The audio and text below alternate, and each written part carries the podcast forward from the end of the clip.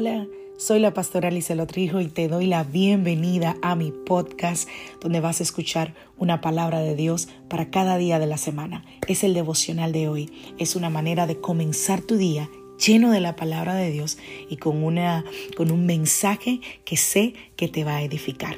Dios te bendiga. Aquí el devocional de hoy.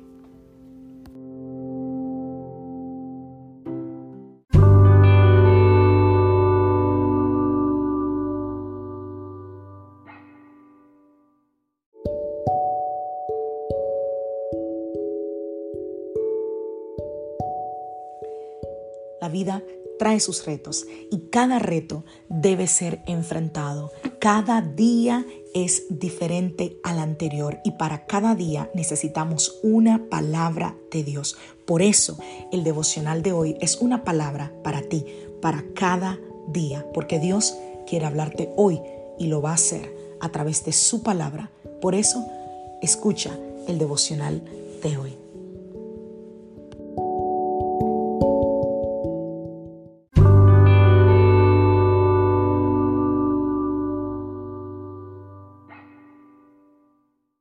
Devocional del día de hoy. Envíame a mí. Vamos a la palabra del Señor, Isaías capítulo 6, verso a partir del verso 1. Dice, el año en que murió el rey Usías, Vi al Señor sentado en un trono majestuoso y el borde de su manto llenaba el templo. Lo asistían poderosos serafines, cada uno tenía seis alas, con dos alas se cubrían el rostro, con dos se cubrían los pies y con dos volaban. Se decían unos a otros, Santo, Santo. Santo es el Señor de los ejércitos celestiales toda la tierra está llena de su gloria. Sus voces sacudían el templo hasta los cimientos y todo el edificio estaba lleno de humo. Entonces dije, todo se ha acabado para mí. Estoy condenado porque soy un pecador, tengo labios impuros y vivo en medio de un pueblo de labios impuros. Sin embargo, he visto al Rey, el Señor de los ejércitos celestiales. Veamos también lo que dice la palabra del Señor en Romanos capítulo 12. Romanos capítulo Vamos a leer a partir del verso 1. Dice, por lo tanto, amados hermanos, les ruego que entreguen su cuerpo a Dios por todo lo que Él ha hecho a favor de ustedes, que sea un sacrificio vivo y santo, la clase de sacrificio que a Él le agrada. Esa es la verdadera forma de adorarlo. No imiten las, las conductas ni las costumbres de este mundo. Más bien dejen que Dios los transforme en personas nuevas al cambiarles la manera de pensar. Entonces aprenderán a conocer la voluntad de Dios para ustedes, la cual es buena, agradable y perfecta. Wow. Como pastora, por mucho tiempo he escuchado, he visto, no solo como pastora, como, como miembro, como creyente, eh, he sido testigo obviamente de muchas peticiones de oraciones, de mucha gente que pide oración, de mucha gente que... Eh, que se acerca para, pedir oración porque entiende el poder que hay en la oración. Y tú no te puedes eh, eh, eh, sorprender por las veces que la gente se acerca al pastor y dice, pastor, ¿podría orar por mí? Yo, yo creo que eso es un privilegio, que es un honor, que es una responsabilidad. Para mí, por ejemplo, así lo veo como pastora, el entrar al trono de Dios y pedir por esa persona. Misericordia, ayuda, guía, provisión, un milagro.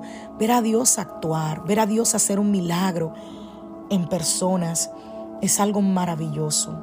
Cada semana alguien se acerca y dice, pastora, por favor, ore por mí, ore por mi esposo, ore por mi matrimonio, ore por mi vecino, ore por mi hijo. Estudiantes piden oración cuando van a entrar a la universidad. Eh, personas que están pasando por dificultades piden ayuda eh, porque necesitan que el Señor los ayude y aunque las peticiones pueden variar, las personas piden a Dios que haga algo por ellos o por alguien que ellos aman. Dios ayúdame, Dios ayuda a alguien. Señor, yo necesito. Padre, por favor, haz tal cosa. Dios, haz algo por mí. Por favor, escúchame. Definitivamente debemos orar.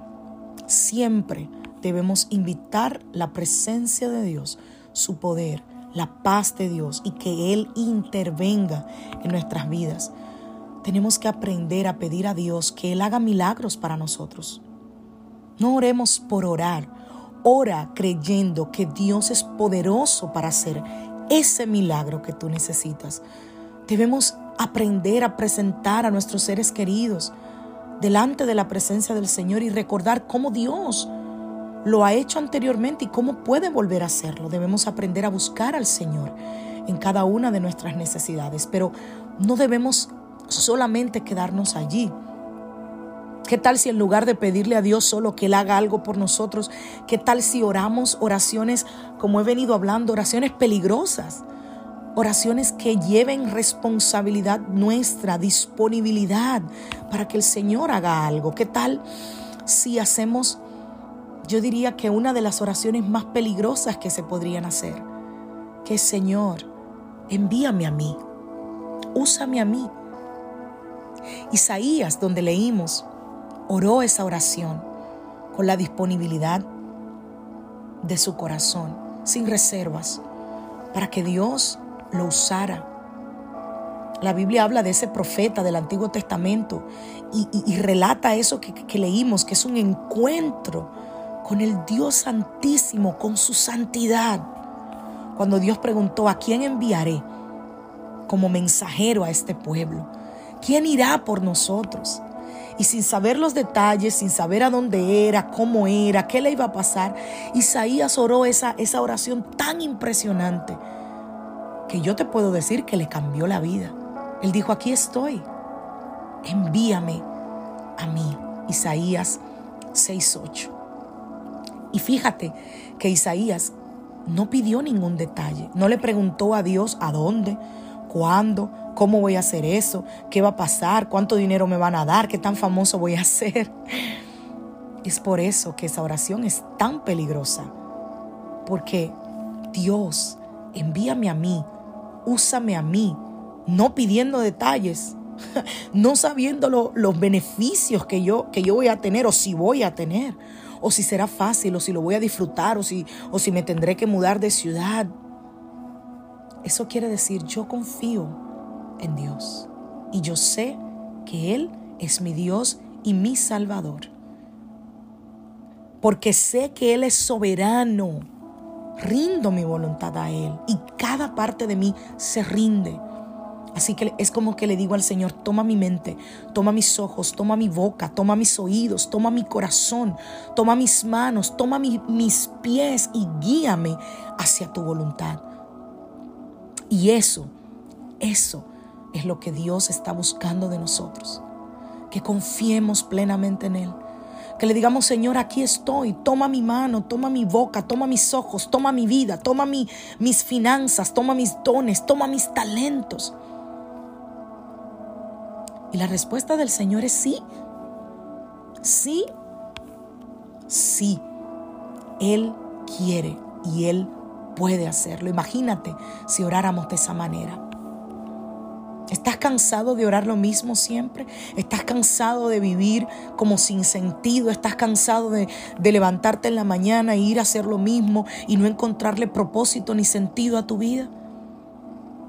Entonces, haz esa oración peligrosa y dile al Señor, Señor, estoy aquí, revélame cuál es el propósito para mi vida, porque yo quiero hacer tu voluntad.